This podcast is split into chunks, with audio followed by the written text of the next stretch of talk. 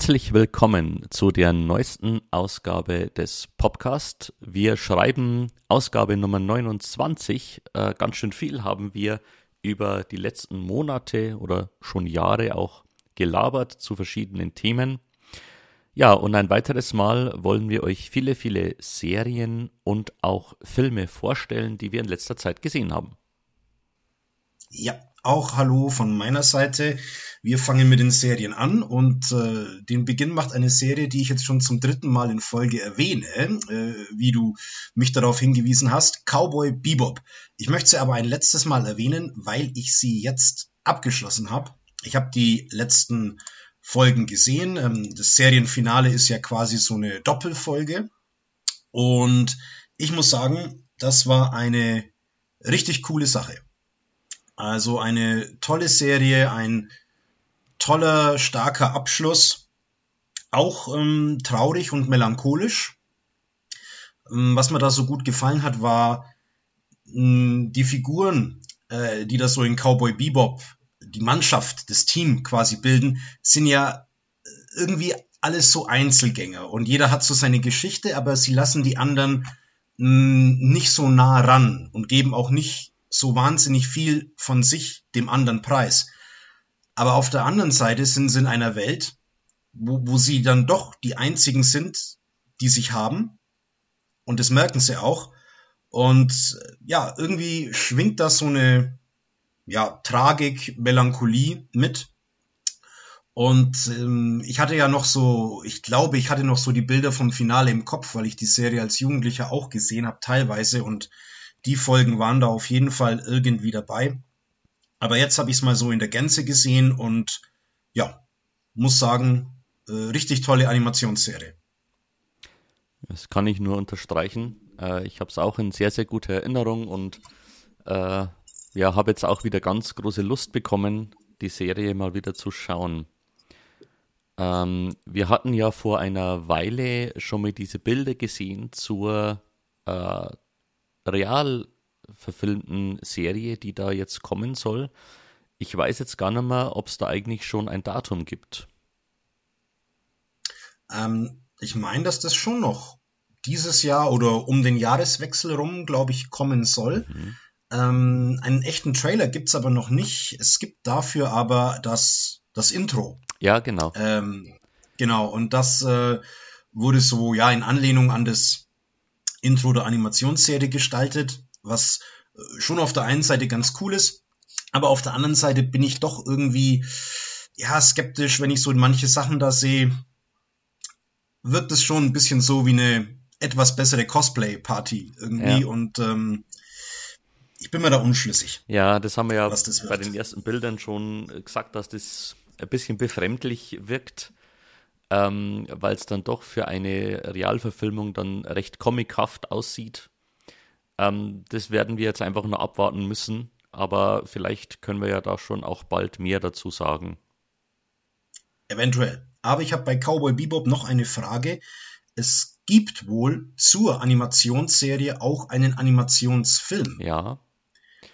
Äh, ich glaube, dass der jetzt nicht so einfach erhältlich ist. Also nicht, dass man irgendwie klassisch sich einfach eine Blu-ray wo bestellen kann, äh, meine Frage ist, kennst du den? Falls ja, lohnt sich der? Ich kenne ihn leider nicht. Also ich weiß über den Film, dass er wohl irgendwo zwischen den Folgen verortet ist. Also mhm. Äh, ich habe dann schon mal wo gelesen, wo dann Leute quasi einen Tipp äh, abgegeben haben, die Serie zu schauen und dann eben zwischendrin an der richtigen Stelle den Film dann einzuschieben. Ähm, ob er gut ist, wie er ist, kann ich leider nichts dazu sagen. Okay. Na, ich denke, ich behalte es mal im Hinterkopf. Ähm, ein bisschen schade, weil ja jetzt diese neue äh, Blu-ray-Box veröffentlicht wurde, die ich mal auch gekauft mhm. habe. Es hätte ja sicherlich jetzt nicht so große Umstände gemacht, in so eine Box noch eine Scheibe mit dem äh, Film noch irgendwie reinzuschieben. Ja, es hat natürlich immer die Frage, wo da vielleicht gerade Rechte liegen von diesem Film. Mhm. Ähm, aber hätte es natürlich äh, dann ganz gut gepasst, äh, dann wäre das so Gesamtbild wäre dann komplett gewesen. Ja. Ja, wir machen weiter mit einer anderen animierten Serie, die gerade ganz frisch mit einer zweiten Staffel an den Start gegangen ist oder äh, eine zweite Staffel, die jetzt eben komplett raus ist. Äh, das wurde auch so im wöchentlichen Rhythmus, glaube ich, ähm, veröffentlicht. Und äh, die Rede ist von Star Trek Lower Decks. Ich habe die Serie schon einmal kurz vorgestellt vor vielen, vielen Ausgaben.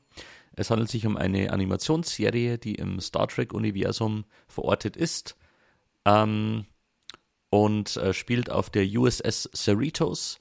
Dieses Mal steht aber nicht die Crew der Brücke im Mittelpunkt, sondern ja mehr oder weniger äh, kleine Charaktere, ähm, Fähnriche, die so in den Lower Decks irgendwo ihren Dienst tun, die ja eher kleinere Aufgaben haben und äh, natürlich, wie soll es anders sein, dann doch immer wieder in große Dinge verwickelt werden, die aber so in ihrer Art äh, dann doch einfach besonders sind, weil sie eben nicht so diese Führungscharaktere sind, sondern doch so die kleinen Lichter. Äh, es macht echt Spaß. Es ist albern, es ist witzig ähm, und ich finde super, dass das Star Trek-Universum das eben auch hergibt. Ähm, ich glaube, Fans sind dann doch eher immer wieder von Enttäuschungen geprägt, was gerade auch so die jüngsten äh, Serien äh, angeht, die aus dem Universum so gekommen sind.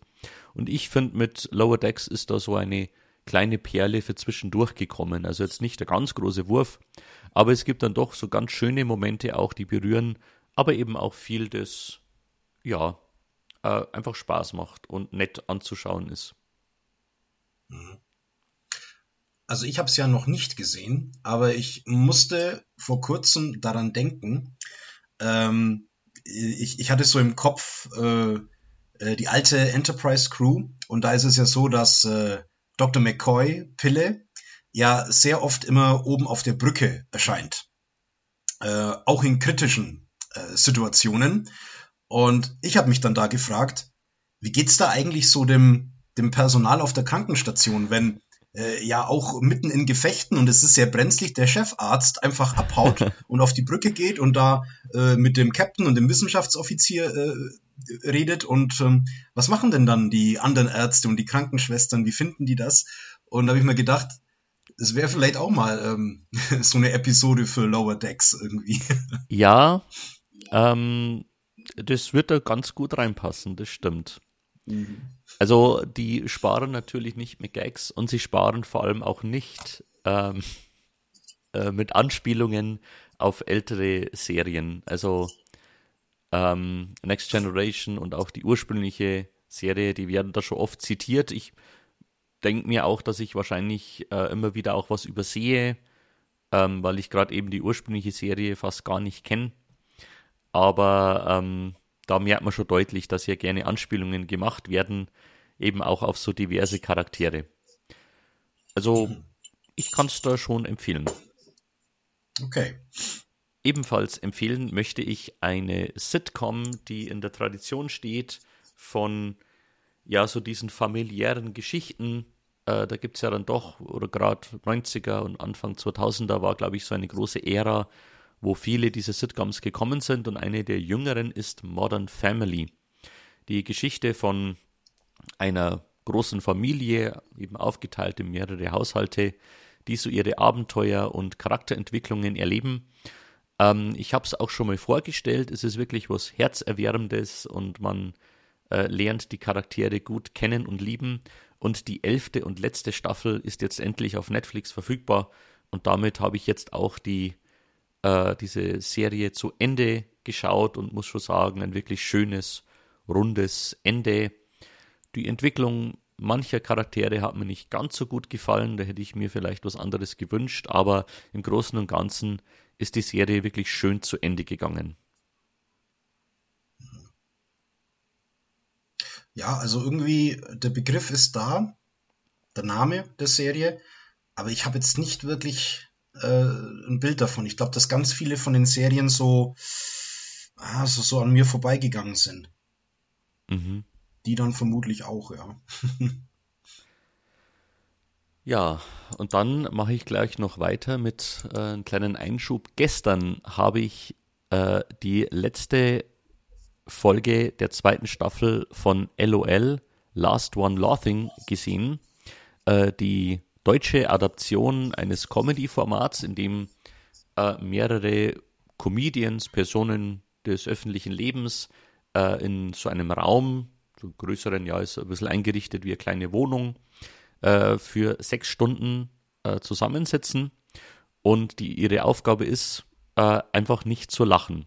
Äh, moderiert und kontrolliert wird das Ganze von Bully Herbig, ähm, der das mit vielen Kameras beobachtet und sehr streng auch draufschaut.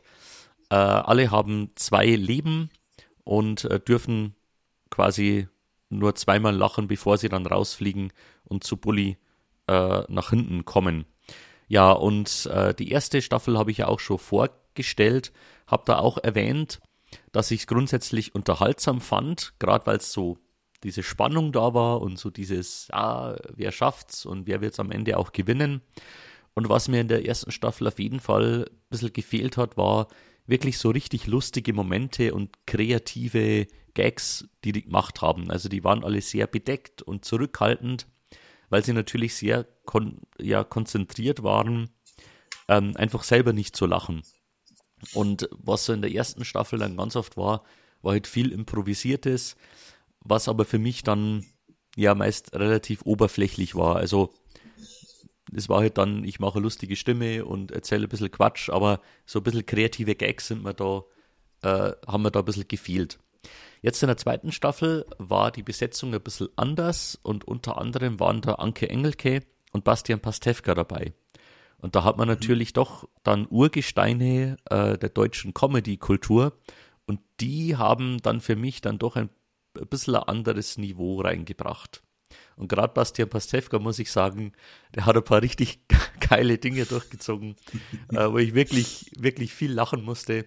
Und insofern fand ich die zweite Staffel jetzt dann doch noch mehr einen Tick besser.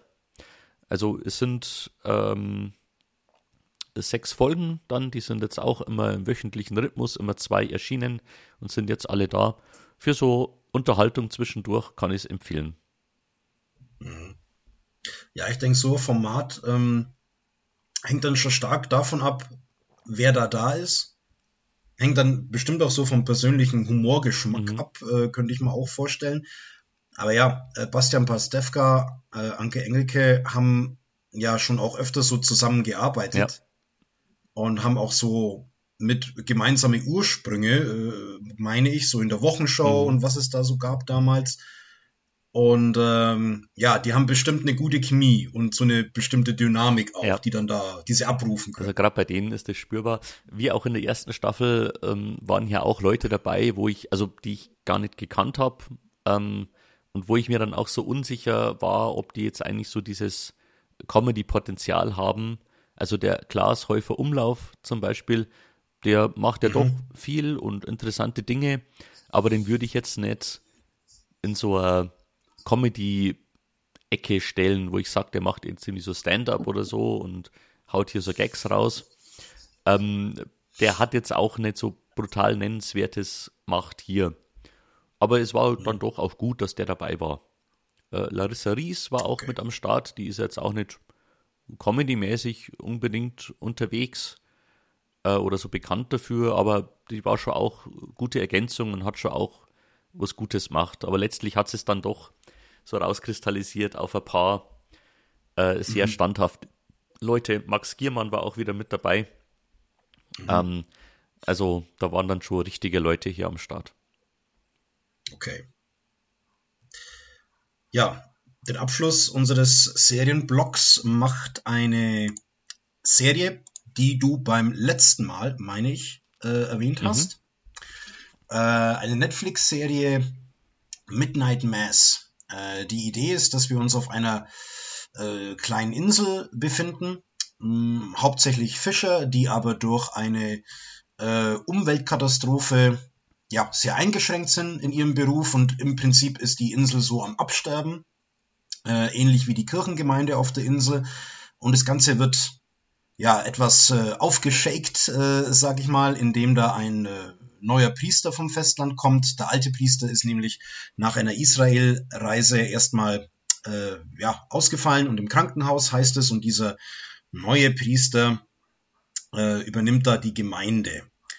Und ich habe die Serie angefangen und sie dann auch relativ schnell beendet. Es sind sieben Folgen, es ist eine abgeschlossene Miniserie. Und ich muss sagen, dass ich sehr, sehr gut in die Serie reingekommen bin. Also das ganze Setting mit diesem, mit dieser Insel und die überschaubare Personenzahl, ähm, diese leichten Horrorelemente, viel Mystery, viel so Stephen King ähm, Atmosphäre, würde ich sagen. Ja, die Serie habe ich abgeschlossen. Wie ich jetzt so das Ende finden soll, bin ich ein bisschen unentschlossen, weil es gab dann so im Verlauf der Serie so ein paar Sachen, die mir weniger gut gefallen haben. Äh, ich würde mal sagen, dass ab Folge 4 so, ähm, so langsam Antworten kommen. Mhm. Und ähm, ja, man verlässt da dann so ein bisschen das Vage und man wird dann schon sehr, also teilweise so sehr äh, konkret genre-typisch. Es ist jetzt ein bisschen schwer darüber zu reden, ohne zu spoilern, aber es kommen, ich weiß nicht, ob du ahnst, ja. was ich meine. Ähm, ich habe gerade für mich auch überlegt, ähm, dass wir jetzt vielleicht einen offenen Teil machen und dann vielleicht einen kleinen Spoiler-Part hier einbauen für alle, mhm. die die Serie auch schon gesehen haben also ich habe ja dann auch immer Timecodes, damit man das überspringen kann, weil ich habe das Gefühl, ich möchte hier noch ein bisschen mehr dazu sagen. dann machen wir doch das so. Dann ist ab jetzt Spoiler zu Midnight Mass. Genau, also alle, die die Serie noch nicht gesehen haben, aber noch sehen wollen, äh, müssen jetzt in die Timecodes schauen, wann es dann wieder sicher ist zu, zu hören. Okay. Also, ähm, was ich noch richtig, richtig cool fand, war die Idee, dass der junge Priester der alte Priester ist. Ja. Das fand ich stark. Was ich dann aber weniger gut fand, war diese ganze Sache mit dem Engel. Ja. Das war, und dann lief das, weil ich vorhin so gesagt habe, so genre-typisch.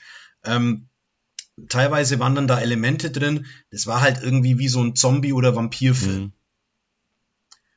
Und natürlich ähm, so die Themen wie ja, Umgang mit dem Leben nach dem Tod und Schuld und Versöhnung, das war schon noch alles da. Aber ja, also ich muss sagen, diese, diese Zombie-Vampir-Elemente haben mich dann schon ein bisschen runtergezogen irgendwie und ich habe mir nach den ersten drei Folgen etwas mehr erwartet und vielleicht, dass es ein bisschen vager vielleicht auch bleibt. Mhm. Also ich glaube, in der vierten Folge wird ja diese Szene gezeigt, wie der Priester diesen Vampir trifft in dieser Höhle mhm. auf dem Weg nach Damaskus. Mhm. Ähm, und da war halt dann sofort klar, ja, okay, okay, Vampir und den, weil es gab ja auch schon diese Andeutungen, dass da ein Wesen auf der Insel unterwegs ist, also der ist jetzt da auf der Insel. Und dann war halt für mich dann schon mit einem Schlag sehr, sehr, sehr viel klar ich teile das, es wäre vielleicht cooler gewesen, ähm, das vage zu halten oder im Gegenzug, weil sich dann ab dann, finde ich, beginnt ja auch so das Ende irgendwo, ähm, mhm. das dann etwas kürzer zu halten. Also dann hätten vielleicht fünf mhm. Folgen auch schon durchaus ausgereicht, weil sich gerade, mhm. finde ich, die letzten zwei Folgen, die sehe ich so als so ein Ende. Ähm, das zieht sich dann schon ziemlich. Mhm. Nichtsdestotrotz muss ich sagen, habe ich die Serie dann doch sehr genossen. Mir hat es gut gefallen. Ich fand die Charaktere echt stark. Ich fand die Geschichte schon insgesamt sehr stark. Ähm, ja, das Ende, also wir sind jetzt im, im Spoiler-Bereich, schon auch stark und mutig. Ähm, das Ende von Riley, heißt der, okay, Hauptcharakter. Ja, ähm, genau. Ja. So dann so konsequent, mehr oder weniger mitten in der Serie. Äh, das mhm. fand ich schon auch ziemlich stark. Ähm, ja. Und also ich muss schon auch sagen, das Ende insgesamt fand ich schon wirklich gut. So der letzte Moment also das Ende hat mir auch gefallen. Also das, ähm, wir können es jetzt hier sagen, wie sie da auf der Insel stehen und dann kommt der Sonnenaufgang und, und sie vergehen alle und so diese ja unterschiedlichen Typen, wie die Leute dann so dem Ende auch begegnen. Mhm. Äh, man hat diese, ja, wie soll man sie nennen, diese Mesnerin, die äh, dann äh, ja letztendlich sehr, sehr krampfhaft äh, an ihrem ähm, äh, diesseitigen Leben äh, festhält. Ja.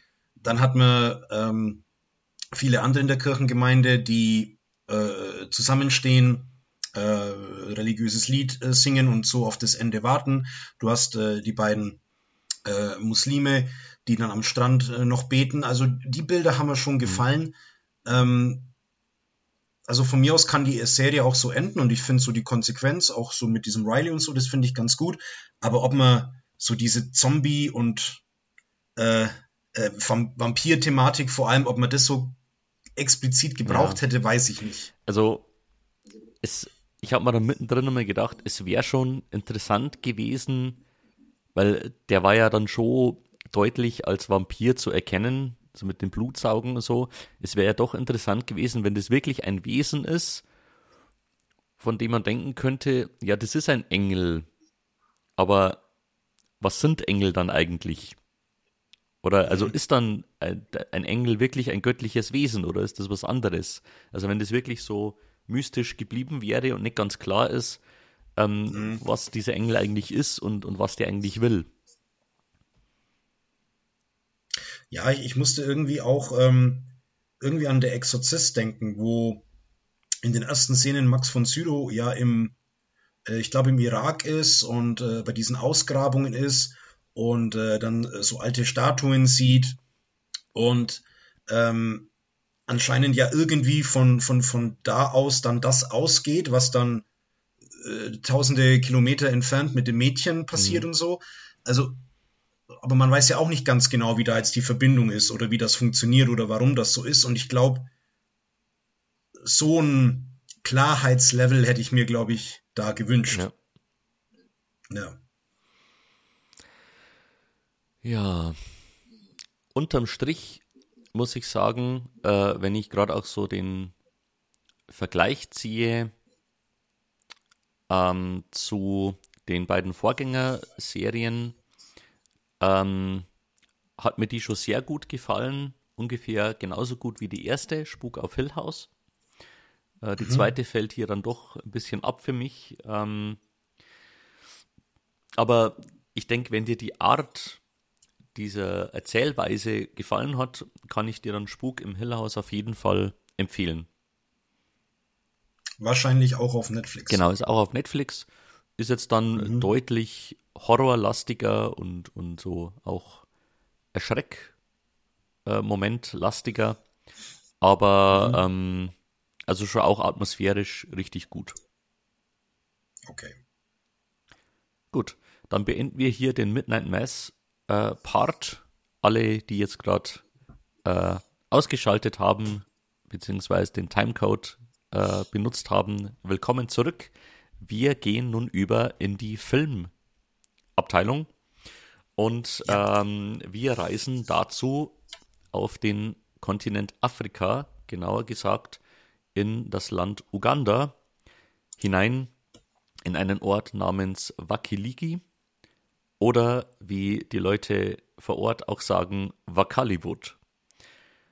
Ähm, Wakaliwood ist ein Ort in Uganda, wo ja einige sehr filmbegeisterte Menschen wohnen, die sich gesagt haben, Mensch, wir können doch einfach auch selbst Filme produzieren. Äh, genauer gesagt Actionfilme mit ja wirklich äh, Schwerpunkt auf Schießereien und Verfolgungsjagden, Action, auch Kung Fu, also da ist wirklich alles drin. Äh, ich denke, gerade die so 80er Actionfilme mögen, da schlagen die Herzen höher.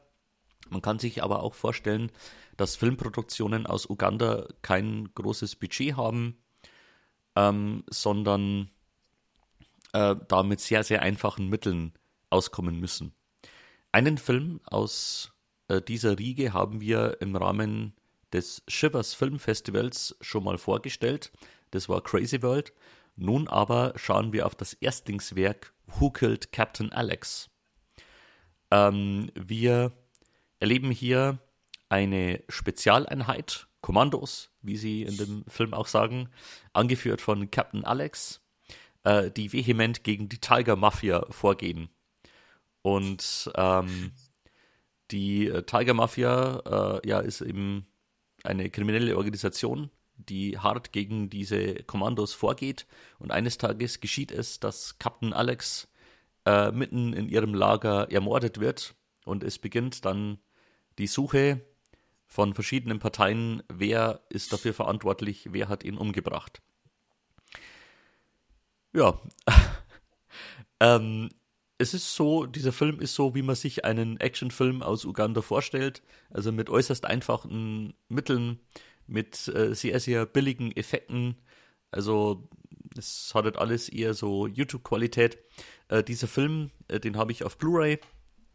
Ähm, der ist allerdings ähm, ja in sehr minderer Qualität, weil, das habe ich dann nachgelesen, es ist scheinbar so, dass der Regisseur ähm, irgendwann einmal seinen PC, also die Inhalte auf seinem PC löschen musste, um einen weiteren Film produzieren zu können. Einfach weil er halt Festplatten, äh, Speicherplatz brauchte. Und deswegen ist jetzt der Film in keiner so guter Qualität da. Aber die inhaltliche Qualität ist es, die hier zählt. Es ist einfach in jeder Szene spürbar, der Spaß, den die hatten, die Kreativität, mit der die da rangehen, da ist es vollkommen egal, dass die Geschichte Banane ist und die Schauspieler jetzt auch nicht so wirklich das gut rüberbringen können und die Effekte alle billig sind. Es macht einfach wahnsinnig viel Spaß, das anzuschauen. Und ich glaube, den wirklichen Charme macht VJ Emmy aus. Das ist so eine Art Kommentator, ähm, der teilweise übersetzt, was die sagen, äh, wenn sie eben nicht Englisch sprechen, teilweise auch irgendwo synchronisiert und da also ein bisschen so Spaß auch drüber macht oder einfach nur beschreibt, was er sieht. Ähm, und das ist auch sehr, sehr unterhaltsam. Das kommt dann noch mit drauf. Ja. Ja, also ich äh, muss gerade an äh, Crazy World mhm. äh, zurückdenken und das Highlight war äh, auf jeden Fall dieser äh, Kommentator. Und ähm, hätte ich durchaus Bock drauf. Ich könnte mir vorstellen, dass das ein Film ist, äh, wenn wir mal wieder äh, zusammen sind, dass der sich auch äh, gut gemeinsam anschauen lässt. Ja, auf jeden Fall. Also ja. die Filme und auch der nächste, den ich vorstelle, ähm, die sind relativ kurz. Ich glaube so 70 Minuten sowas. Also länger brauchen die auch gar nicht sein, weil es dann doch mit der Zeit ein bisschen anstrengend ist oder sich auch viel wiederholt. Aber Who Killed Captain Alex ist auf jeden Fall ein Blick wert, genauso auch Bad Black.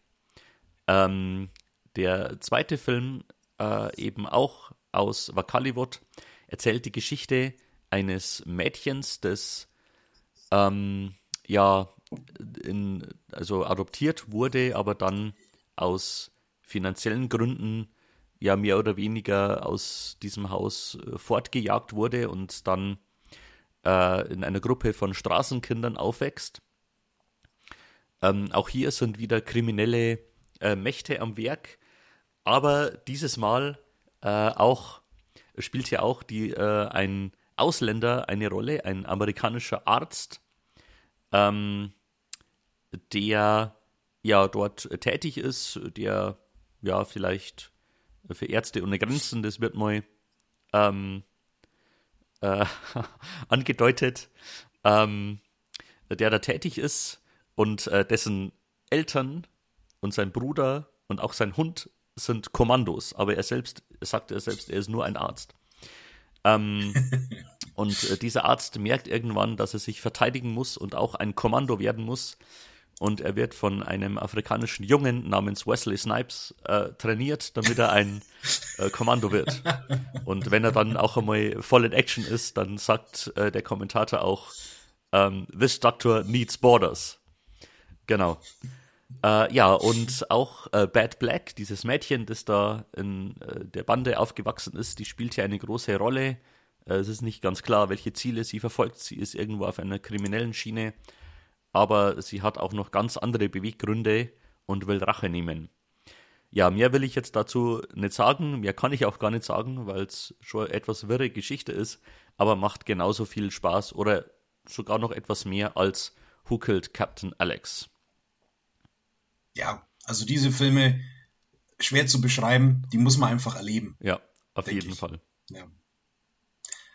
Ja, und äh, von ganz äh, fantastischen äh, Filmen zu einem fantastischen Film der anderen Art. Und äh, ich habe hier eine, ja, eine Lücke äh, geschlossen, möchte ich mal meinen. Ich habe diesen Film noch nie vorher gesehen. Oh, okay. Ja, die Rede ist von Die unendliche Geschichte. Äh, eine Romanverfilmung. Äh, der Film ist aus den, äh, aus den 80er Jahren und äh, der Roman ist von Michael Ende und den Film hat äh, Wolfgang Pettersen äh, gemacht. Es geht um einen Jungen, zehn Jahre alt, Bastian heißt er, und ähm, er hat kein besonders leichtes Leben. Seine Mutter ist gestorben. Ähm, ja, Verhältnis mit dem Vater ist nicht besonders gut oder liebevoll. Er wird in der Schule gemobbt und eines Tages muss er auch vor Mitschülern fliehen. Bastian flieht dann in einen Buchladen und da wird er aufmerksam auf ein Buch mit dem Titel Die unendliche Geschichte. Äh, der Buchverkäufer warnt äh, Bastian auch vor diesem Buch. Er sagt, es ist ein äh, gefährliches Buch. Aber Bastian nimmt es trotzdem mit. Und ähm, ja, letztendlich äh, verbringt er die Nacht in der Schule äh, im Dachboden und liest dort von vorne bis hinten dieses Buch. Es geht in die unendliche Geschichte dann um ein Fantasieland namens äh, Fantasia. Äh, das wird von einer ja, geheimnisvollen Macht bedroht, äh, das sogenannte Nichts. Und das Nichts löst einfach Teile äh, von Fantasia ins Nichts auf.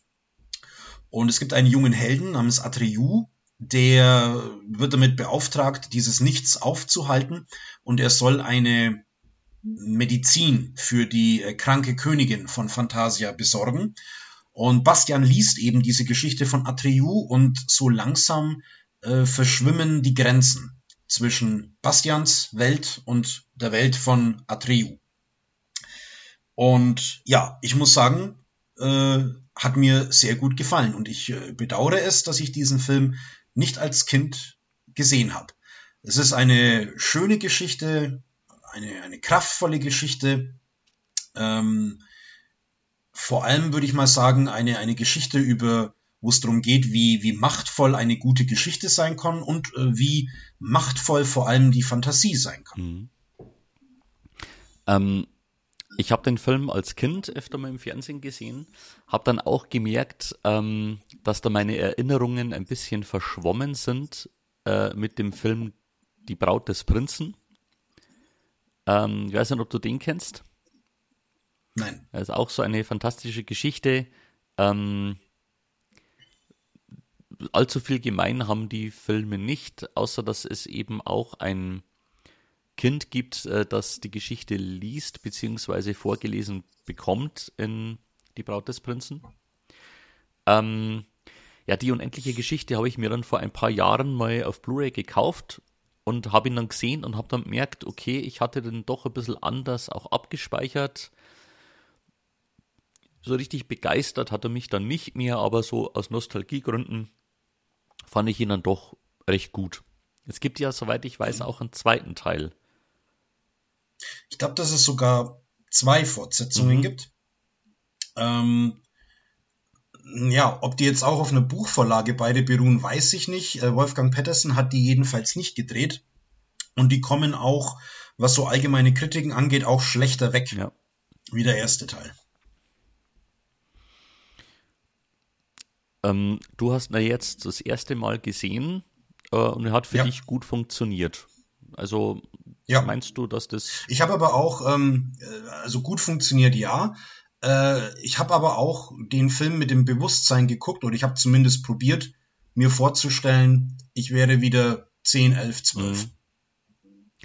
Das war so meine Herangehensweise. Das ist schon meine Frage, ob der heute noch so gut funktioniert, grundsätzlich.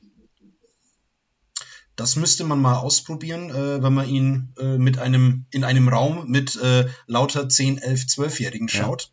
Äh, was ich eventuell mal machen könnte. Mhm. so, kannst du durchaus mal ausprobieren, das stimmt.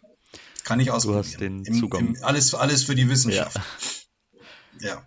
ja, ähnlich kann es vielleicht gehen mit dem nächsten Film, den ich vorstelle. Auch ein Film aus den 80er Jahren, den ich als Kind oft gesehen habe und nun seit langer Zeit mal wieder und zwar die Suche nach dem goldenen Kind ähm, mit Eddie Murphy in der Hauptrolle.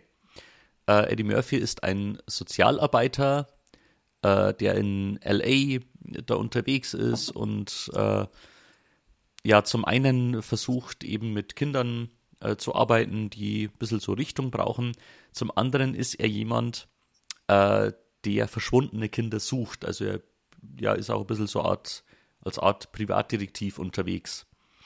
Und ähm, als er gerade auf der Suche nach einer 17-Jährigen, glaube ich, ist, die verschwunden ist und dann schließlich äh, durch die Polizei informiert wird, dass diese, ähm, äh, dass diese, äh, dass dieses Mädchen verstorben ist und tot aufgefunden wurde, da taucht plötzlich eine Frau bei ihm auf, äh, die ihm ja eine Art Prophezeiung gegenüberbringt und sagt, dass er dazu bestimmt ist, das goldene Kind zu finden. Das hängt damit zusammen, dieses tote Mädchen und dieses goldene Kind. Das wurde nämlich entführt von einer ähm, ja, Gruppe von Schurken, angeführt von Charles Dance. Ähm, diese, dieser Oberschurke ist ja eine Art Magier, denn dieses goldene Kind hat äh, ganz, ähm, ja, ganz offensichtlich äh, magische Fähigkeiten und Eddie Murphy taucht hier langsam äh, in eine sehr magische Welt ein, äh, an die er sich auch erst einmal gewöhnen muss und das er auch erst einmal kapieren muss, äh, dass das Wirklichkeit ist. Ja, und damit beginnt eine Abenteuerreise mit vielen fantastischen, magischen Momenten, aber eben auch Eddie Murphy, der in seiner Art äh, hier seine Witze macht und irgendwo cool ist, äh, was ich eben früher als Kind und Jugendlicher sehr, sehr cool fand. Und ich muss sagen, auch heute noch ist der Film ganz rund und macht Spaß und hat ein paar sehr, sehr coole Momente und auch lustige Momente. Hm. Ja, äh, kenne ich jetzt nicht. Aber äh, was so Eddie Murphy angeht, äh, fehlen mir ja eh so ein paar Sachen. Äh, ich habe ja auch vor, vor ein paar Jahren, äh, wo wir im Kreise zusammen waren, das erste Mal Der Prinz von Zamunda, Zamunda äh, gesehen und äh, ja, äh, gibt es wohl auch noch ein bisschen was aufzuholen. Ja, also, Mike, klar, Eddie Murphy ist jetzt nicht mehr dafür bekannt, sonderlich gute Filme zu machen. Aber gerade das, was ich eben so als Kind äh, sah, du hast gerade gesagt, Prinz von Zamunda, ähm, die Glücksritter, äh, das goldene, die Suche nach dem goldenen Kind, das sind für mich so Filme, die habe ich halt im Fernsehen geliebt. Äh, wenn irgendwas mit Eddie Murphy kam, haben wir das immer geguckt, weil den mochte ich einfach und ähm, hängt sicher auch stark mit der, mit der deutschen Synchro zusammen, so diese markante Stimme, die er damals hatte, die hatte er leider nicht mehr. Ähm, das sind, also ist natürlich auch stark nostalgisch verklärt, aber macht immer noch viel Spaß. Ja. Du hast gerade einen Film erwähnt, äh, Die Glücksritter. Mhm. Äh, war da Eddie Murphy im Mittelalter? Nein. Ähm, Nein. Das ist schon in der modernen Zeit. Dann fürchte ich, habe ich jetzt keinen perfekten Übergang zum nächsten Film, außer Eddie Murphy hat mal einen Mittelalterfilm gespielt. Das könnte durchaus sein, aber weiß ich nicht. Ja. Naja, der nächste Film spielt äh, definitiv im Mittelalter und zwar im, äh, im 14. Jahrhundert in Frankreich. Äh, ein aktueller Kinofilm, ich habe ihn gestern gesehen, äh, The Last Duel von Ridley Scott. Ähm, er beruht auf äh, wahren Begebenheiten. Äh, es geht um, ja, vor allem um drei Personen. es geht um einen Ritter namens Jean de Carouge gespielt von Matt Damon. Ähm, und dieser Matt Damon, ähm, ja, er, er, er sinkt in der Gunst seines Grafen. Also er ist auf einem absteigenden Ast, äh, würde man sagen. Sein Graf äh, wird gespielt von Ben Affleck. und äh, ja, dagegen steht ein, äh, eine andere Figur, ein, äh, ein Junker, ein aufstrebender Junker, äh, Jacques Legris heißt er, gespielt von Adam Driver. Adam Driver und Matt Damons Figuren waren befreundet, aber jetzt entsteht eben so ein Konkurrenzverhältnis, weil eben der eine von dem Grafen bevorzugt wird und der andere nicht. Und dieses ganze ja, dieser ganze Ehrenkampf äh, oder Konkurrenzgehabe äh, findet so einen Höhepunkt darin, dass die Frau von Matt Damon, nämlich äh, Marguerite de Carouge, ähm, ihrem Mann erzählt, er war auf einem Kreuzzug und kommt zurück und dann erzählt sie ihm, dass eben Legris, also Adam Drivers Figur, zu ihr gekommen und sie vergewaltigt hat. Und ja, es steht äh, Aussage gegen Aussage und ähm, das äh, Rechtssystem im Frankreich des 14. Jahrhunderts ist natürlich anders wie das Rechtssystem heute und so kommt man eben darauf oder Matt Damon ähm, möchte dann die ganze Sache in einem äh, Gottesurteil lösen, also sprich in einem Duell und der Sieger, weil eben ähm, die Ansicht ist, dass äh, Gott eben den Lügner bestraft und den, der die Wahrheit sagt, äh, als Sieger hervorgehen lässt. Der Sieger hat dann sozusagen das Recht.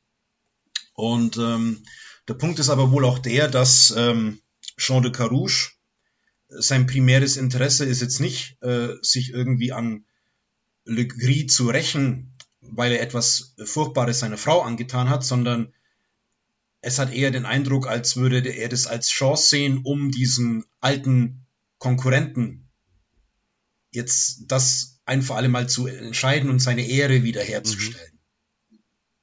Genau. Ja, ähm, es gibt, äh, finde ich, äh, viele, viele äh, positive Punkte äh, bei The Last Duel. Äh, man muss mit dem Look anfangen. Also äh, die Kostüme, Requisiten, Sets, Waffen, alles richtig toll. Ich habe ein bisschen so meine Zweifel daran, ob das wirklich alles mittelalterlich akkurat ist, aber es ist eben so, wie man sich als Kinogänger so einen Mittelalterfilm vorstellt, mhm. also grau, düster, schmutzig. Äh, es ist auch durchaus äh, sehr gewalttätig. Also es gibt jetzt ähm, immer mal wieder so kleine Szenen, wo, wo es um eine Schlacht geht, vor allem äh, wenn es um den äh, Charakter von Matt Damon geht. Äh, keine von vorne bis hinten erzählte Schlachtsequenz, aber wenn dann mal eben so Kämpfe eingeblendet werden oder auch wenn es dann um dieses Duell letztendlich geht, das ist schon sehr knackig, mhm.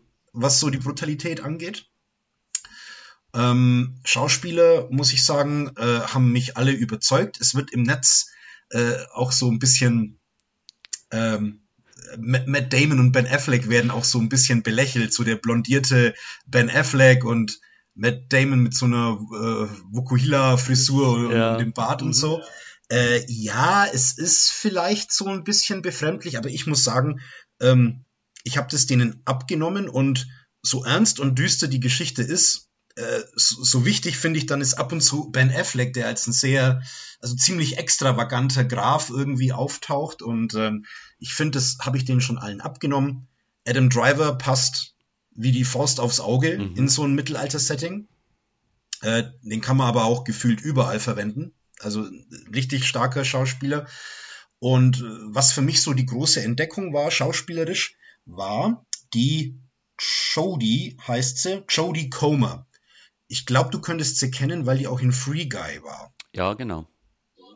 Genau, und die ähm, ist jetzt hier in The Last Duel schon so ja, einfach von Figur her der Knackpunkt und das Herzstück. Und, und die macht es wirklich sehr gut.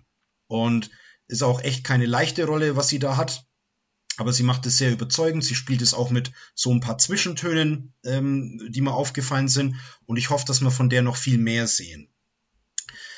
Ähm, es gibt dann aber auch einen Punkt, wo ich ein bisschen kritisch sehe. Und zwar ähm, die, die Erzählweise. Mhm auf den ersten Blick ist es äh, eigentlich interessant gedacht, weil die Idee ist, dass ich die gleiche Geschichte aus drei Perspektiven erzähle.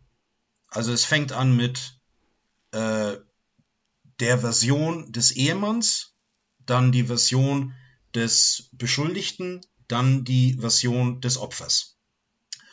Und ähm, es ist dann auch so, dass sich Szenen wiederholen teilweise, aber halt immer ein bisschen so aus einem anderen Blickwinkel und dass dann äh, schon Sachen ein bisschen klarer mit der Zeit werden oder dass, ja, ich sag mal so Aspekte ergänzt werden, die dann schon so dem Verständnis dienen oder äh, also ich habe jetzt auch, ich war jetzt nicht gelangweilt, dass die Szene wiederkommt, weil Äh, ich konnte immer wieder was Neues entdecken. Aber ich finde, dass letztendlich im Kern sich nichts an der Handlung ändert. Mhm. Also, sie haben diese drei Perspektiven und man könnte ja jetzt vielleicht irgendwie meinen, okay, dann ist man als Zuschauer danach auch wirklich äh, gefragt und gefordert, was ist denn jetzt wirklich passiert? Oder was ist denn jetzt mhm. Wahrheit? Oder ich bin jetzt ganz unsicher, soll ich den jetzt mögen oder nicht mögen? Und das ist meiner Meinung nach überhaupt nicht der Fall. Also im Kern ist äh, die Handlung schon sehr, sehr eindeutig. Es ist völlig klar, äh, was da passiert ist. Und so groß ändert sich die Einstellung gegenüber den Charakteren auch nicht. Also ist jetzt auch so Potenzial quasi verschenkt worden, die Geschichte spannender zu machen. Ne? Ja, schon. Also ich glaube schon, dass es ähm, absolut legitim ist, überhaupt so eine Geschichte zu erzählen, weil ähm, äh, es ist natürlich auch so die Perspektive von der Frau im Mittelalter stark mit drin. Hat man ja eigentlich nicht so mhm. oft. Also ich denke, in vielen Filmen ähm, sind die Frauen entweder Randfiguren oder man stellt sie nicht so dar, mhm. wie es für eine Frau damals war, oder man kaschiert vieles vielleicht so ein bisschen. Und das ist hier anders. Also das ist äh, schon auf jeden Fall auch ein Pluspunkt. Aber ich sag's mal so, wenn ich, wenn ich diese Frauengeschichte erzählen möchte ähm, und es sich eigentlich letztendlich nicht viel an ihrer Sichtweise ändert, dadurch, dass ich die Sichtweise der beiden Männer habe, dann kann ich die Geschichte eigentlich auch ein bisschen weniger kompliziert erzählen, linearer, spare mir auch ein paar Minuten. Film ist schon ziemlich lang, 150 Minuten war das. Und ähm, ja, also für mich war die Erzählweise hier verschenkt. Äh, also es gibt dann auch ähm, einen Film, der da immer wieder so in Kritiken erwähnt wird, den kenne ich nicht. Das muss so ein alter äh, japanischer Samurai-Film sein. Äh, Rashomon heißt der. Und da geht's wohl auch von der Handlung her um den Vorwurf äh, eines Mordes und einer Vergewaltigung. Und die Geschichte wird auch aus der Perspektive von drei Personen mhm. erzählt. Mhm. Aber da ist es wohl so, dass dann da schon eine gewisse Unklarheit herrscht, was ist jetzt eigentlich wirklich passiert. Und ähm, also ich habe mir den Film mit Rashomon mal auf die Liste gesetzt, weil so von der Idee her finde ich sowas interessant. Ja.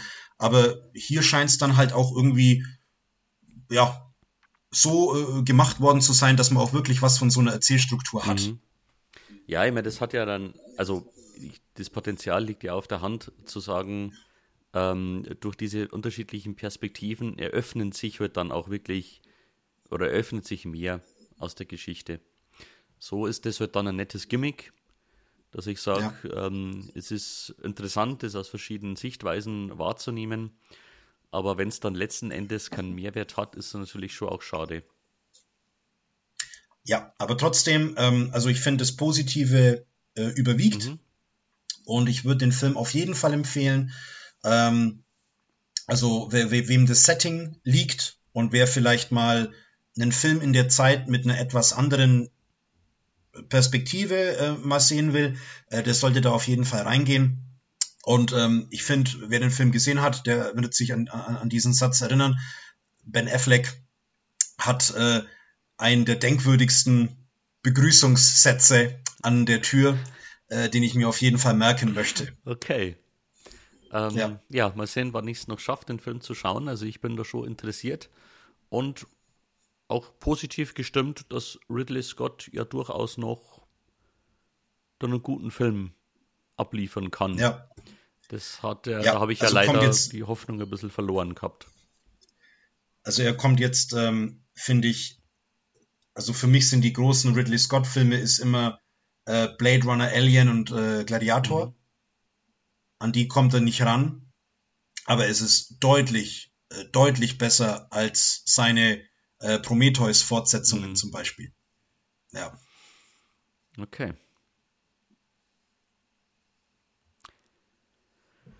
Der nächste Film auf der Liste ist ähm, ja in einem ganz anderen Setting, aber hat durchaus eine gewisse Härte, eine Brutalität, wenn auch nicht unbedingt grafisch, wenn ich mich recht erinnere, sondern äh, dann doch im Setting verortet. Mhm. Ja, äh, es ist ein Film, den ich äh, auch gesehen habe. Ähm, und zwar, da war ich mal äh, vor zwei Wochen war das, glaube ich, ähm, da war ich mal daheim und im Kreise der Familie wollten wir uns einen Film anschauen und dann kam der äh, ins Spiel. Tribute von Panem, wie Hunger Games. Er hat jetzt auch schon ein paar Jahre auf dem Buckel. Ähm, es geht um eine ja, dystopische Welt, also irgendwie so postapokalyptisch. Und auf dem äh, Gebiet der ehemaligen USA hat sich eine, äh, eine Diktatur entwickelt.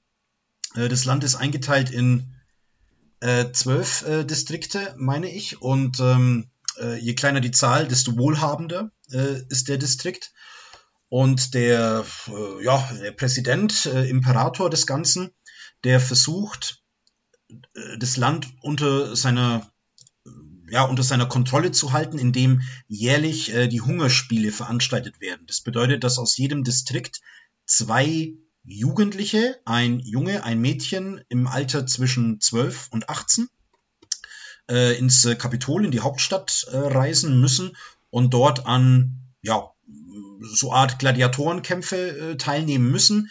Äh, sie haben dann so eine Art äh, ja, Arena oder ein größeres äh, Areal, wo sie sich bis auf den Tod bekämpfen müssen und am Ende darf auch wirklich nur ein einziger übrig sein.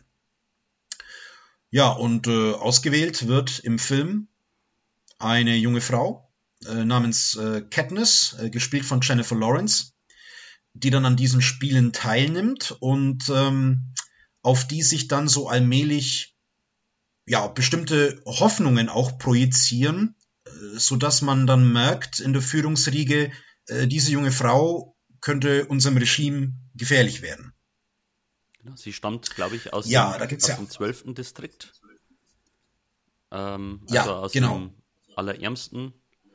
Und genau. ich meine mich zu erinnern, dass in der Regel so die aus den ersten Distrikten eher zu den Gewinnern zählen, weil die ja auch super vorbereitet sind und trainieren so quasi ihr ganzes Leben lang, um da teilnehmen zu können. Genau, die melden sich auch in der Regel freiwillig. Und äh, bei den Ärmeren, ähm, die eben nicht, ähm, ja, vom, äh, einfach nicht diesen äh, Luxus haben, neben äh, dem bloßen Überleben noch auf irgendwas zu trainieren oder so, die werden ausgelost. Ja, ähm, ich, ich muss sagen, ich fand den nicht schlecht. Es gab ja dann so mit äh, Tribute von Panem, gab es ja so eine ganze Welle an so Young Adult äh, Filmen. Ne? Und äh, gut, äh, ich, ich würde jetzt mal sagen, es, äh, wir sind jetzt nicht so unbedingt das erste Zielpublikum ähm, so für diese Filme. Also mir ist eigentlich wurscht, wenn es diese ganzen Filme gibt. Das sollen halt dann andere gucken. Aber bei dem muss ich sagen, den finde ich recht ordentlich. Und ich glaube sogar, dass ich den ersten Teil mehr mochte wie die Fortsetzungen. Hm, also ich glaube, ich habe die alle drei im Kino jeweils gesehen. Ähm, fand die, meine ich, alle solide, aber auch nicht so richtig geil. Also es ist ja eine Buchvorlage, die kenne ich nicht. Ähm, kann da jetzt keinen Vergleich ziehen. Ich weiß, dass ich es in Ordnung fand. Ich dachte damals halt schon immer, naja, das ist halt einfach Battle Royale, aber halt etwas seichter, weniger brutal. Ähm, und ich kann mich auch noch sehr lebhaft daran erinnern, dass mich ähm, so diese, diese Optik und, und gerade so dieser modische Style von den Reichen in dieser Welt immer sehr, das fand ich sehr absurd und, und seltsam. Mhm. Also ich habe jetzt nur noch so im Kopf, dass die, äh, dass die Fortsetzungen, da hatten sie ja dann offensichtlich auch mehr Geld, mhm. ne? dass die vom Look her ein bisschen, ja, also so cleaner geworden sind und die Kamera auch ein bisschen äh, sauberer war, aber das mochte ich gar nicht so. Mhm. Also ich, ich glaube so, dass ich ähm, den ersten Teil so deswegen mag, weil es halt in, einfach nur in erster Linie um diese Hungerspiele geht und ja, da eben diese, diese Jugendlichen aufeinander gehetzt werden. Äh, ich habe dann aber Battle Royale einige Zeit nach Tribute von Panem gesehen. Und wenn ich jetzt da irgendwelche Bedürfnisse äh, in die Richtung habe, dann wird natürlich Battle Royale eingelegt. Ja. ja.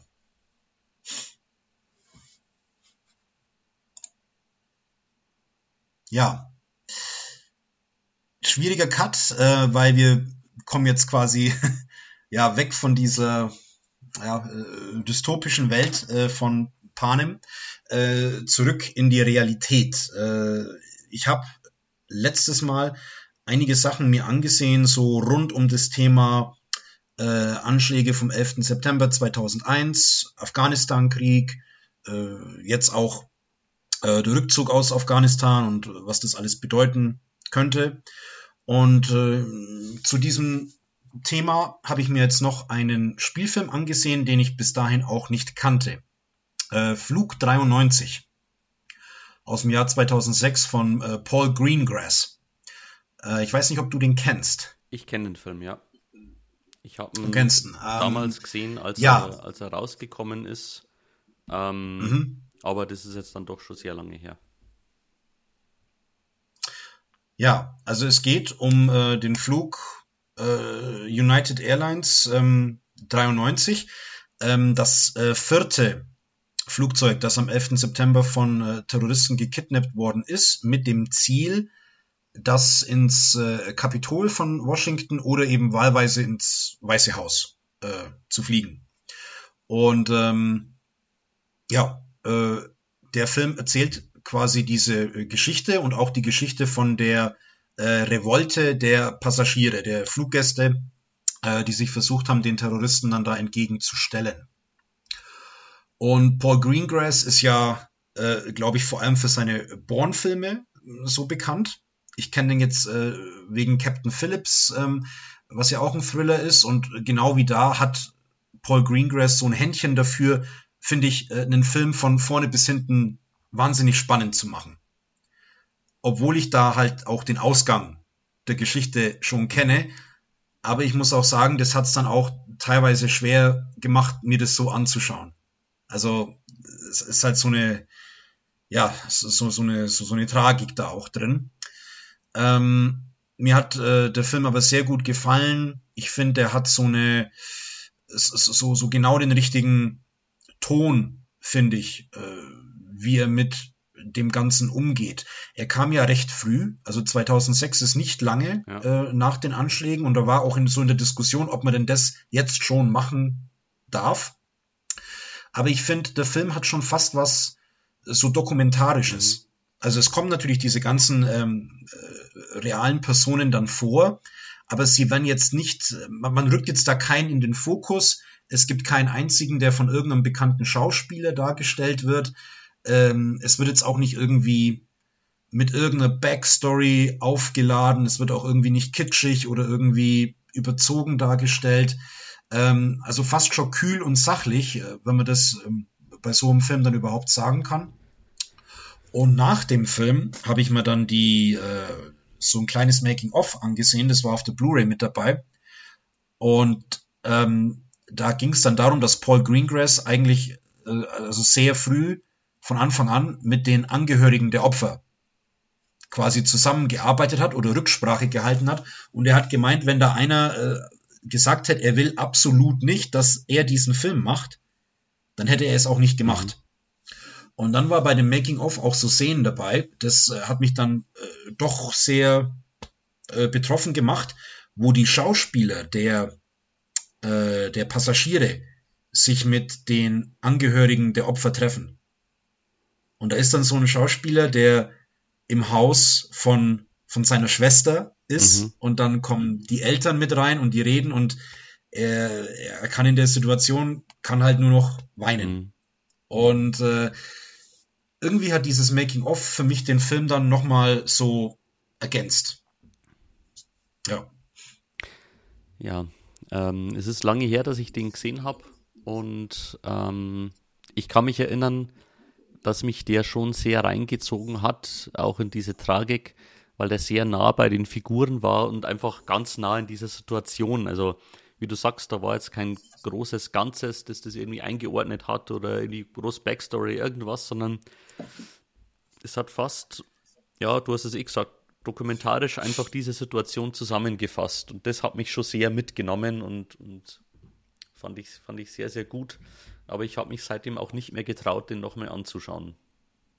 Ja, ja, es ist bestimmt jetzt kein Film, äh, den man einfach mal so, so einwirft, aber ja, ich war halt so in dem Thema so ein bisschen drin und ich glaube schon, dass es auch mehrere Filme zum 11. September mittlerweile gibt, aber ich weiß ehrlich gesagt nicht, ob es wirklich so viele gute mhm. gibt.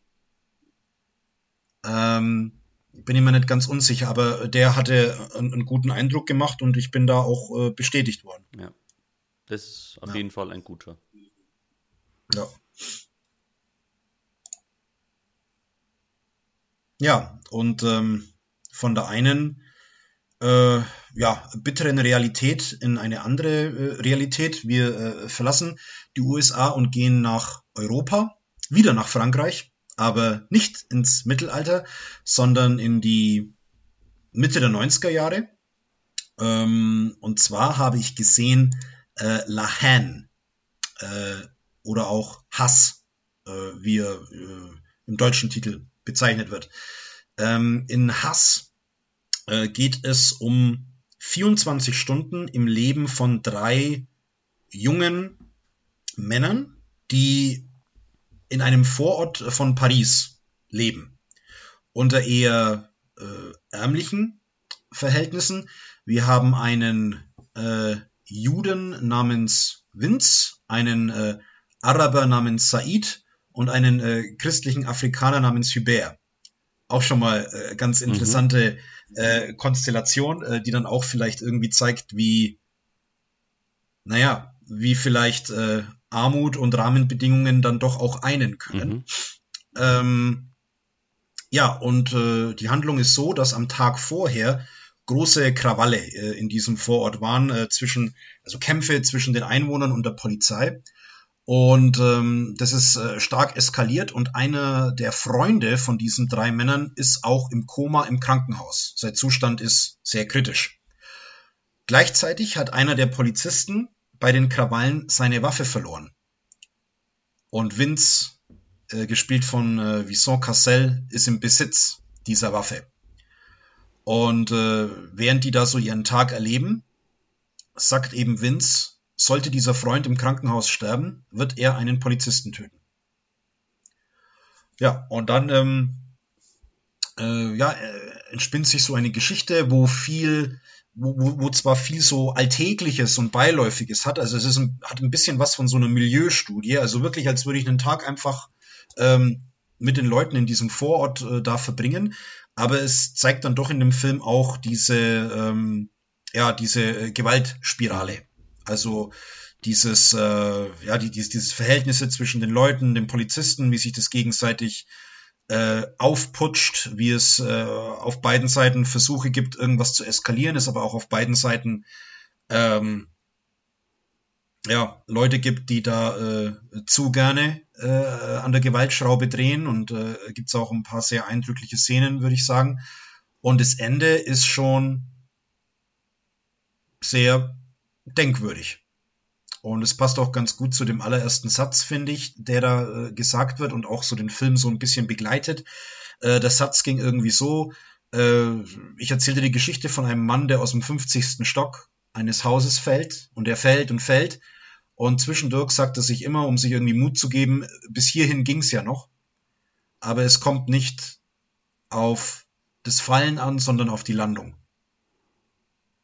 Und da passt das Ende ganz gut. Ja. Ja. Es ist auch schon eine ganze Weile her, dass ich den Film gesehen habe. Aber er hat einen tiefen Eindruck bei mir hinterlassen. Ja. Ähm, ja, dieser Gedanke, eine, einer Milieustudie beizuwohnen, der kam mir da damals auf jeden Fall des Öfteren und das ist, glaube ich, auch die große Stärke, dass er so ungeschönt äh, so eine gewisse Realität abbildet, die sich auch wirklich echt anfühlt. Mhm.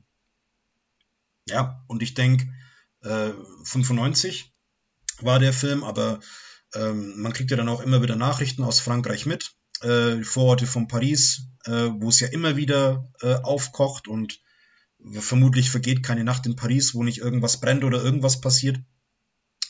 Und ich würde mal sagen, der Film hat bestimmt nicht an Aktualität äh, eingebüßt. Ja. ja.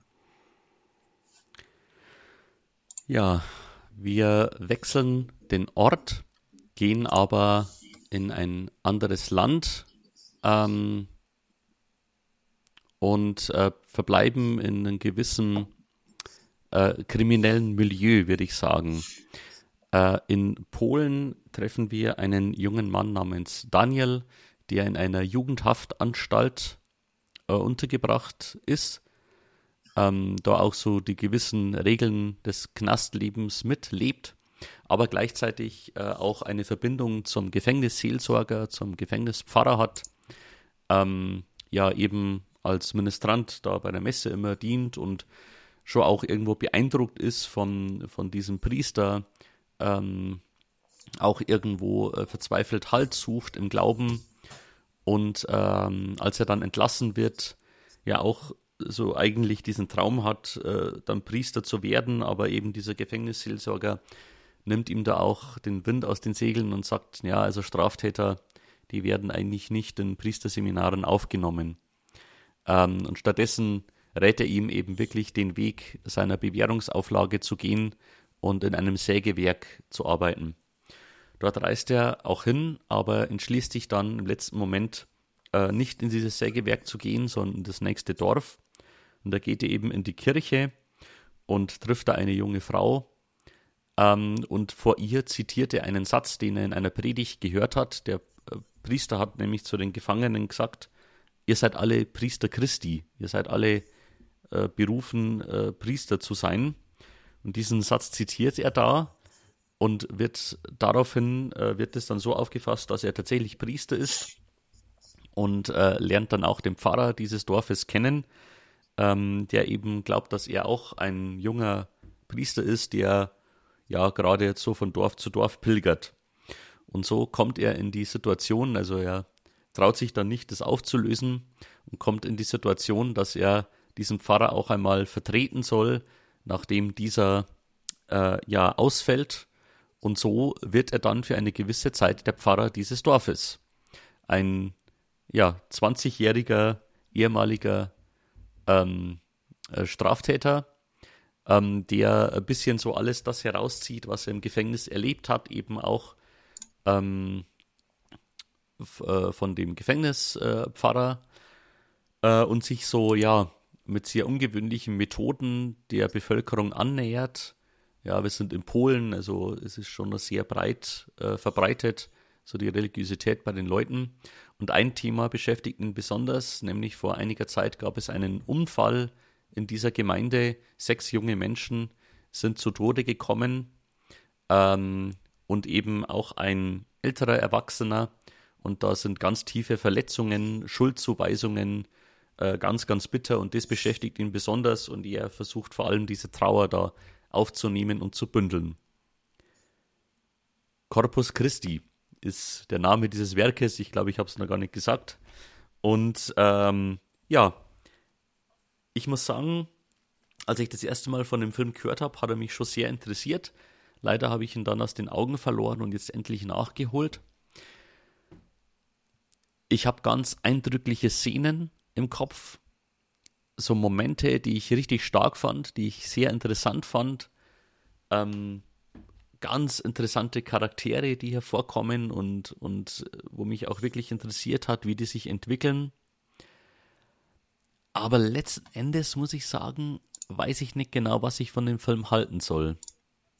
Und mhm. gerade auch das Ende, mh, hm, ich glaube, da hätte ich mir was anderes gewünscht. Ja, also ich kenne den Film. Äh, ich kriege jetzt nur nicht mehr ganz auf die Reihe. Also ich habe den im Kino gesehen. Äh, ob der vor Corona kam oder mal in so eine Zwischenphase kam, wo das Kino wieder offen war, das weiß ich nicht so mhm. genau. Also der Film ist von ähm, 2019. Okay. Kann gut sein, dass der ja. vorher dann bei uns lief. Kann, kann gut sein, dass ich den noch davor gesehen habe. Ja, also mich hat es auch von der, von der Handlung her und von der Prämisse äh, her äh, sehr interessiert und dann deswegen auch ins Kino gelockt. Äh, ja, ich glaube, wenn ich so zurückdenke, es gab schon auch so starke Szenen, aber äh, ich, ich musste dich jetzt reden lassen, um diese Bilder wieder äh, zu aktivieren. Und äh, ist für mich dann so Indiz dafür, dass er sich jetzt nicht von alleine so wahnsinnig festgesetzt hat. Ja. Also ich, ich meine auch, ähm, dass ich mir wahrscheinlich im Lauf von dem Film äh, vielleicht irgendwie was anderes erhofft habe, was anderes erwartet habe. Äh, vielleicht auch ja, in spiritueller Hinsicht äh, vielleicht auch eine andere Erkenntnis äh, mir erhofft habe, aber kam dann wohl nicht. Ja, also das ist wahrscheinlich mein größter ähm, Kritikpunkt, dass die Hauptfigur, dieser junge Mann, mir bis zum Ende seine Motive, seine Beweggründe etwas fremd waren. Also ich konnte bis zum Ende nicht so wirklich greifen, ähm, ja, wohin er sich bewegt oder was sein Weg ist, auch womit er so ringt, das wird alles ein wenig angedeutet, aber so ganz erschlossen hat sich das eben nie. Das fand ich schade. Hm. Weil vielleicht habe ich es auch einfach nicht so wahrgenommen, wie ich sollte. Aber für mich, ja, blieb da ein zu großes Fragezeichen übrig.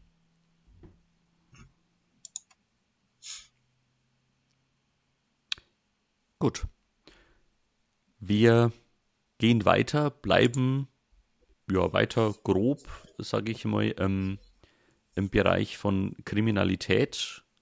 Dieses Mal allerdings auf der anderen Seite aus der Sicht eines Polizisten.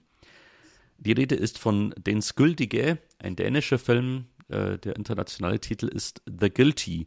Und manche werden jetzt vielleicht aufhorchen, weil kürzlich äh, ein Netflix-Film namens The Guilty erschien mit Jake Gyllenhaal in der äh, Hauptrolle. Das ist ein, eben das amerikanische Remake. Ich spreche jetzt allerdings vom Originalfilm aus Dänemark, der auf Amazon Prime zu sehen ist. Uh, The Guilty erzählt die Geschichte eines Polizisten, der aufgrund eines Vorfalls ähm, ja zurückgestuft wurde, also ist Streifenpolizist eigentlich, muss nun aber Dienst in der Notfallzentrale ähm, schieben, also ist quasi äh, am, am Telefon, dem, wenn Notrufe äh, abgesetzt werden. Und es wird sehr, sehr schnell deutlich, dass er da überhaupt keinen Bock auf das hat, äh, dass ihn das sehr nervt und dass er aber auch, ja, dass ihn das sehr beschäftigt. Also es wird dann angedeutet, dass eben eine Verhandlung ansteht. Es gab da wohl einen Vorfall, in dem er verwickelt war und da muss er sich vor Gericht verantworten. Ähm, und deswegen ist er da eben in der Zentrale. Ähm, er schiebt da so seinen Dienst, äh, mehr schlecht als recht, äh, schnauzt auch immer so die Kollegen an. Also er ist da ähm, also nicht deutlich beliebt, sondern eher unbeliebt. Dann bekommt er aber einen Anruf von einer Frau, ähm, die den Eindruck erweckt, als würde sie mit einem Kind reden und er weiß jetzt da zuerst nichts anzufangen damit, bis er dann schließlich bemerkt, dass die Frau offenbar in Not ist und so tut, als würde sie mit ihrem Kind sprechen, aber eben ganz bewusst einen Notruf absetzt. Und er versucht dann ihr immer Fragen zu stellen, die sie unbemerkt ähm, dann beantworten kann und findet eben heraus, dass sie gerade scheinbar entführt wird. Ähm, ja, und sein Anliegen ist es dann, und er setzt sich da sehr vehement ein, ähm, dass eben diese Frau ausfindig gemacht wird, dass da Klarheit herrscht, was da eigentlich passiert. Und so beginnt dann eben dieser Thriller, ähm, eben die Suche nach ihr und eben aufzudecken, was da vorgefallen ist. Ähm, gleichzeitig äh, erfährt man auch ähm, ein bisschen mehr über ihn. Und ich glaube, so das Besondere an dem ganzen Film ist, dass sich der komplette Film nur in der Notrufzentrale abspielt also er ist so die hauptsächlich handelnde Person und telefoniert eben nebenbei. Ein paar andere Menschen sind ja auch noch zu sehen, aber der Film verlässt diesen Raum nicht. Äh, was natürlich schon eine filmische Herausforderung ist, dann doch einen spannenden Film zu erzählen, was Gustav Möller, der Regisseur des Films, aber trotzdem in meinen Augen hervorragend geschafft hat. Ja, ich habe ähm, ich glaube, ich habe den Netflix-Trailer zu diesem äh, Jake Gyllenhaal-Film äh, gesehen. Und ich fand die Idee sehr äh, spannend. Mhm. Die wird ja auch in dem Trailer dann äh, transportiert, dass es ähm, quasi eine Geschichte über Anrufe äh, ist. So ein Thriller in einem, in einem sehr engen äh, Setting äh, erzählt wird. Aber ja, ich glaube, diese Neuverfilmung, die kommt jetzt nicht ganz so gut an ja. wie das Original. Das ne? habe ich auch ja. schon so in den Ratings gesehen, dass die jetzt eher mittelmäßig ja. bewertet wird. Der Originalfilm hingegen wird sehr deutlich, sehr gut bewertet von vielen. Es kann nicht sein, ähm, dass die Neuverfilmung vielleicht wirklich nicht so gut ist oder dass vielleicht auch viele Leute ankreiden, dass es dann einfach nur ein Remake ist, ohne irgendeinen Mehrwert. Das kann dann natürlich auch mitspielen. Äh, für das ja. Original kann ich auf jeden Fall eine uneingeschränkte Empfehlung aussprechen. Also ist ein hervorragender Film. Ja. Nee, äh, habe ich ja mitbekommen, äh, dass du da äh, sehr begeistert warst und der ist sofort auf meine Liste gewandert mal. Ja. Gut. Ja, das Finale äh, unseres Podcasts ist ja der große Kinofilm, der zurzeit läuft, genau. würde ich mal meinen. Und vermutlich der Kinofilm ist, ähm, auf den die oder ein Film, auf den noch nie so lange und so intensiv gewartet wurde, weil er dann doch einfach lange verschoben wurde. Ich habe mich dann gefragt, wann war er eigentlich ursprünglich angedacht? Es muss doch Sommer 2020 gewesen sein, oder?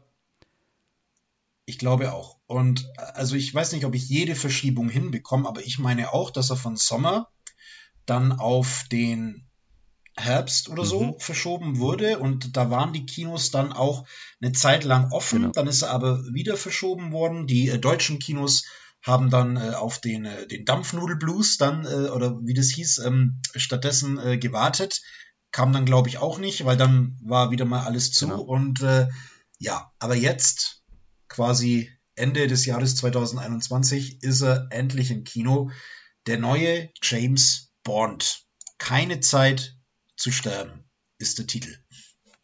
Ähm, ich versuche mal, äh, die Handlung ein bisschen zu rekonstruieren. Ähm, es geht um äh, James Bond, äh, der sich in, ja, in Rente befindet.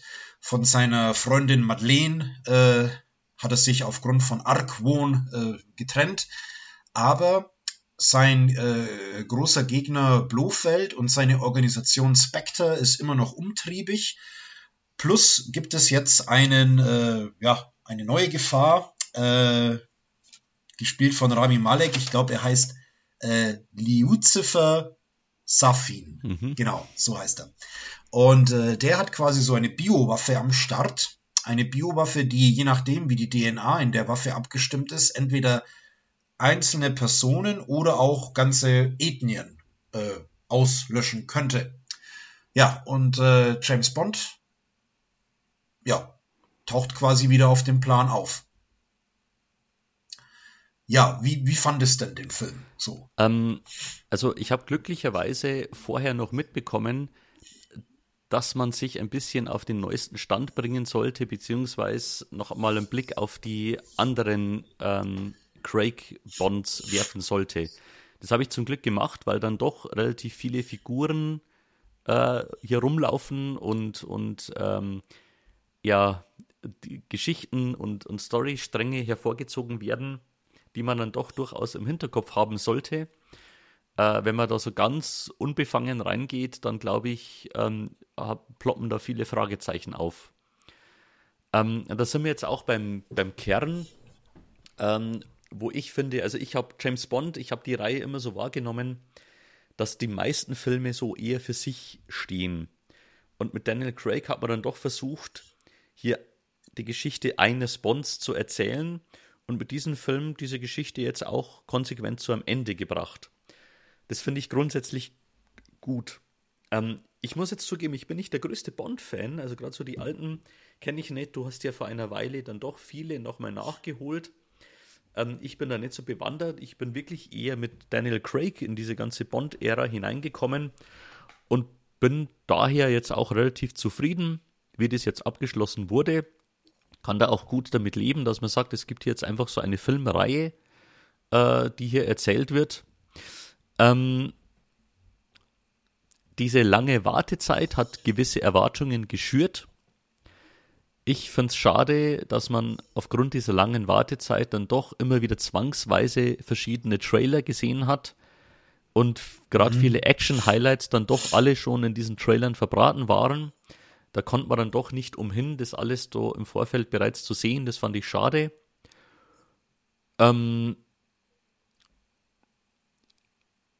grundsätzlich, wie gesagt, fand ich den eher rund, aber begeistert hat mich der Film jetzt auch nicht. Also er war gut, er war in Ordnung. Ähm, etwas befremdlich fand ich, dass man mit Anna de Armas ähm, eine Figur eingeführt hat, die echt geglänzt hat, die interessant war und spannend war und ihr aber so einen 15-Minuten-Auftritt gegeben hat und die dann tatsächlich einfach weg war. Also ja. ist jetzt kein großer Spoiler. Die sagt dann irgendwann so, ja okay, ich bin jetzt weg und dann geht sie. und man erwartet wirklich, naja, die taucht jetzt später irgendwann noch mehr auf, aber tut sie einfach nicht. Also das war äußerst seltsam. Ähm, ja. Aber gut. Ja. Gut. Ja. Also, äh, wo der Film zu Ende war, habe ich auch versucht, in mich hineinzuhören. Und ja, ich muss es einfach sagen, ich war schon unterhalten. Also, ich finde auch, es ist ein äh, solider Film.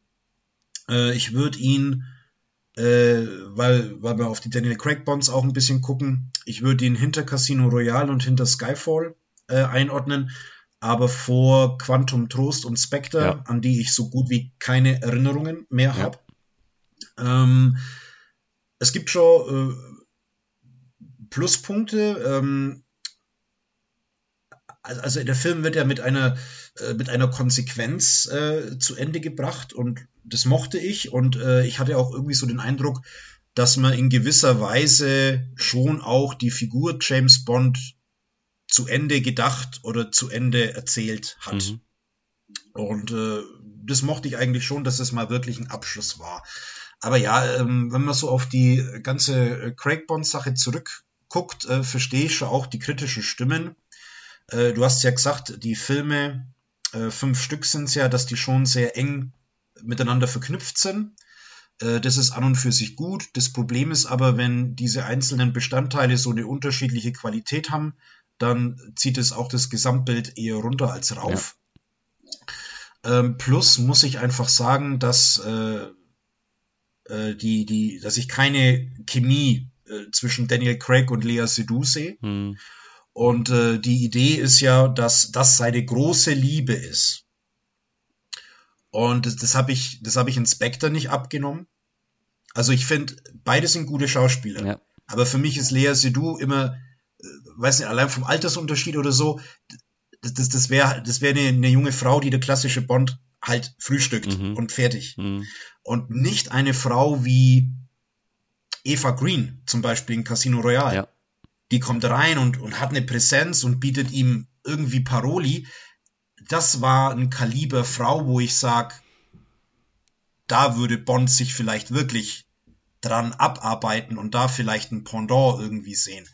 Also durch das, dass halt in dem Film, also jetzt äh, keine Zeit zu sterben, da wirklich ein großer Fokus drauf ist auf die auf die Liebesbeziehung zwischen denen und, und teilweise ist es schon wirklich wie so ein Familiendrama äh, in diesem Film, geht so die ganze Rechnung für mich nicht auf. Ähm, die Biowaffen-Idee fand ich prinzipiell gut, aber ich muss sagen, Rami Malek als Bösewicht hat jetzt nicht so einen wahnsinnigen Eindruck auf mich gemacht. Ja. Ja. Und also für diese Daniel Craig-Reihe finde ich es schon okay, wie das hier zu Ende erzählt worden ist und dass man Bond auch so ein bisschen, ja, vielleicht irgendwie äh, in die Tiefe auch gehen wollte, als Mensch irgendwie auch darstellen wollte. Aber ich verstehe schon auch Leute, die sagen, die Figur ist ihnen zu sehr so durchpsychologisiert mhm. und zu dekonstruiert, sag ich mal. Also es geht auch viel Charme und Faszination und auch Erotik verloren. Äh, ich war mit einer Begleiterin im Kino und äh, die hat auch gemeint, ähm, naja, also jetzt ist es halt für sie nur noch ein Agentenfilm. Mhm. Also der liegt James Bond, glaube ich, ein bisschen mehr am Herzen wie mir. Äh, und die war auch jetzt eher von der ganzen Richtung eher enttäuscht. Und sie hat auch was Interessantes gesagt, äh, als die Szenen mit Anna de Armas waren, habe ich sehr gemocht. Mhm. Also ich bin immer äh, happy, wenn ich äh, die Dame wo sehe. Und da hat sie auch gemeint, ja, die hat wenigstens mal so ein bisschen Schuss und Erotik auch in diesen Film reingebracht. Mhm. Und da habe ich mir auch gedacht, ja, weil, weil also ihre Rolle ist ja eigentlich so eine junge Anfängerin, die der Bond irgendwie zur Seite gestellt wird. Das war eine interessante Dynamik. Ja. Wo man, weiß nicht, vielleicht auch ein bisschen so die Möglichkeit hätte, vielleicht so Oldschool Bond an was Neuem abarbeiten und sich irgendwie so gegenseitig anfeuern irgendwie zu lassen. Also fand ich nicht schlecht, aber ja, auch sehr schade, dass ähm, sie wirklich nur eine kleine Rolle spielt. Mhm. Ja. Ja, das kann ich alles so unterschreiben. Also, wie eingangs schon gesagt, ich fand es insgesamt rund und in Ordnung. Aber ja, das ist jetzt echt der Punkt, da hast du mich jetzt schon auch äh, mit reingebracht. So diese Chemie, die ist einfach nicht da. Und gerade jetzt das Beispiel mit, mit Eva Green. Ähm, ich habe kürzlich eben auch Casino Royale noch mal gesehen. Da ist deutlich mehr Chemie und, und das wird deutlich besser passen. Ja, die treffen sich in Casino Royale zum ersten Mal in einem Zug. Mhm. Und ich werde nie vergessen, wie Eva Green da reinkam, wie die aussah und wie die Daniel Craig angeguckt mhm. hat. Ich habe keine Ahnung, in welcher Szene sich Lea Seydoux und Daniel Craig zum ersten Mal gesehen ja. haben. Ja. Nach dem Film haben wir dann schon recht bald auch drüber gesprochen, wie das wohl weitergehen wird. Wer die nächste Bond-Figur sein wird, äh, wie das dann aussehen wird, ähm, ob man wieder so einen Schwerpunkt auf eine bestimmte Geschichte legt oder vielleicht in eine andere Richtung geht. Also ich kann mich erinnern, mit Daniel Craig hat man ja schon deutlich ein neues Zeitalter eingeläutet, auch ganz bewusst, um auch zu sagen, die Reihe, die sich ein bisschen totgelaufen hatte, die ein bisschen in der Versenkung verschwunden war, einfach neu zu beleben, einen anderen Ansatzpunkt zu finden. Und das finde ich schon ganz gut. Ähm, ich bin jetzt wirklich gespannt einfach, wie das weitergehen wird, äh, wie man da weiter verfahren wird jetzt. Ja. Also ich würde ja, ich weiß nicht, ob es klappt. Äh, im, Im Sinne von, dass das eine breite Zuschauerschaft annimmt, keine Ahnung. Aber ich würde mich ja freuen, äh, mehr Elemente von dem klassischen Bond rüber zu transportieren in einen heutigen Film. Mhm. Ich weiß nicht genau, wie man es machen kann, auf was man da achten müsste und so weiter. Äh, aber ich würde es, glaube ich, diesen Versuch mehr begrüßen, als jetzt einfach einen anderen Darsteller zu nehmen und eben weiter mit diesem durchpsychologisierten Bond weiterzumachen, mhm. weil das haben wir jetzt fünf Filme lang gesehen und ich glaube, wer das mag, der kann sich fünf Filme jetzt anschauen.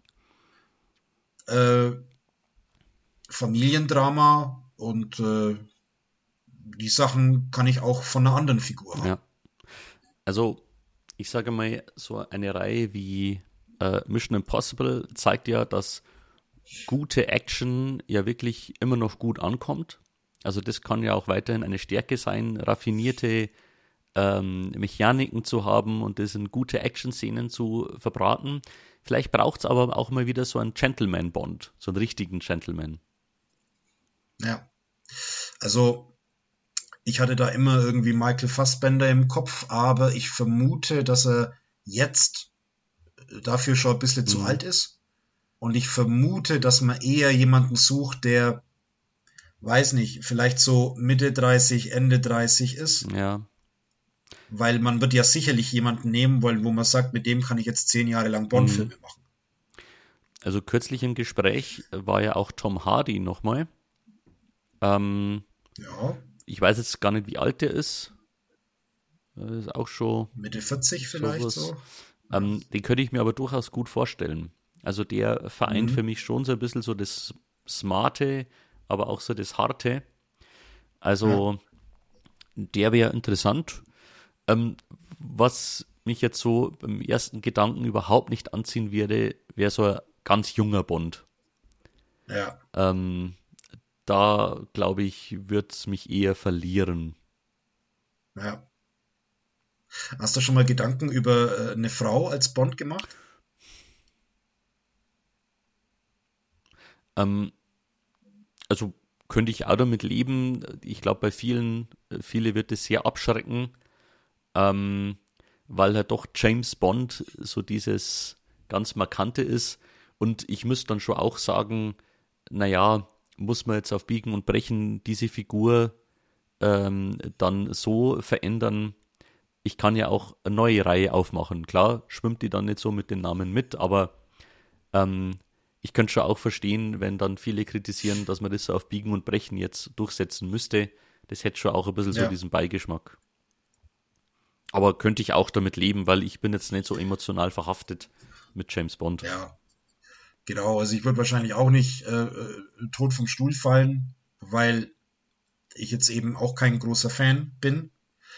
Aber ja, ich sag mal, wenn man auf der Suche nach, wenn man auf der Suche nach, nach, nach einem modernen Männerbild am Ende bei einer Frau landet, wäre auch irgendwie traurig. Mhm. Ja, kann man gespannt bleiben. Jetzt auf jeden Fall ist keine Zeit zu sterben noch in den Kinos und ja, durchaus einen Blick wert, wenn man eben mit den Vorgängerfilmen was anfangen kann. Also ich glaube jetzt so ganz ohne Vorwissen reinzugehen, da hat man, glaube ich, wenig Freude damit, weil es dann doch einfach zu viele Fragezeichen sind, die hier irgendwo auftreten. Ja, ähm, vielen Dank fürs Zuhören. Wir hatten äh, wie fast immer ein wirklich großes und umfangreiches Programm mit ja, sehr vielen unterschiedlichen Sachen. Wie immer freuen wir uns über ja, eure Rückmeldungen, euer Feedback, ob ihr vielleicht auch manche der Sachen gesehen habt, äh, wie eure Meinung dazu ist, vielleicht auch wie eure Meinung äh, zum neuen James Bond ist. Da vermute ich mal, da haben die meisten den auch schon irgendwie gesehen. Ähm, ja, oder ob es vielleicht auch Tipps eurerseits gibt, Anregungen, Filme, wo ihr gerne unsere Meinung hören würdet und äh, wir vielleicht auch mal was dazu sagen können. Das fände ich auch ganz äh, spannend. Genau, sehr gerne. Äh, freuen wir uns auf Rückmeldungen und wünschen euch eine gute Zeit im Kino und vor dem heimischen Fernseher. Dann bis zum nächsten Mal. Ciao. Servus.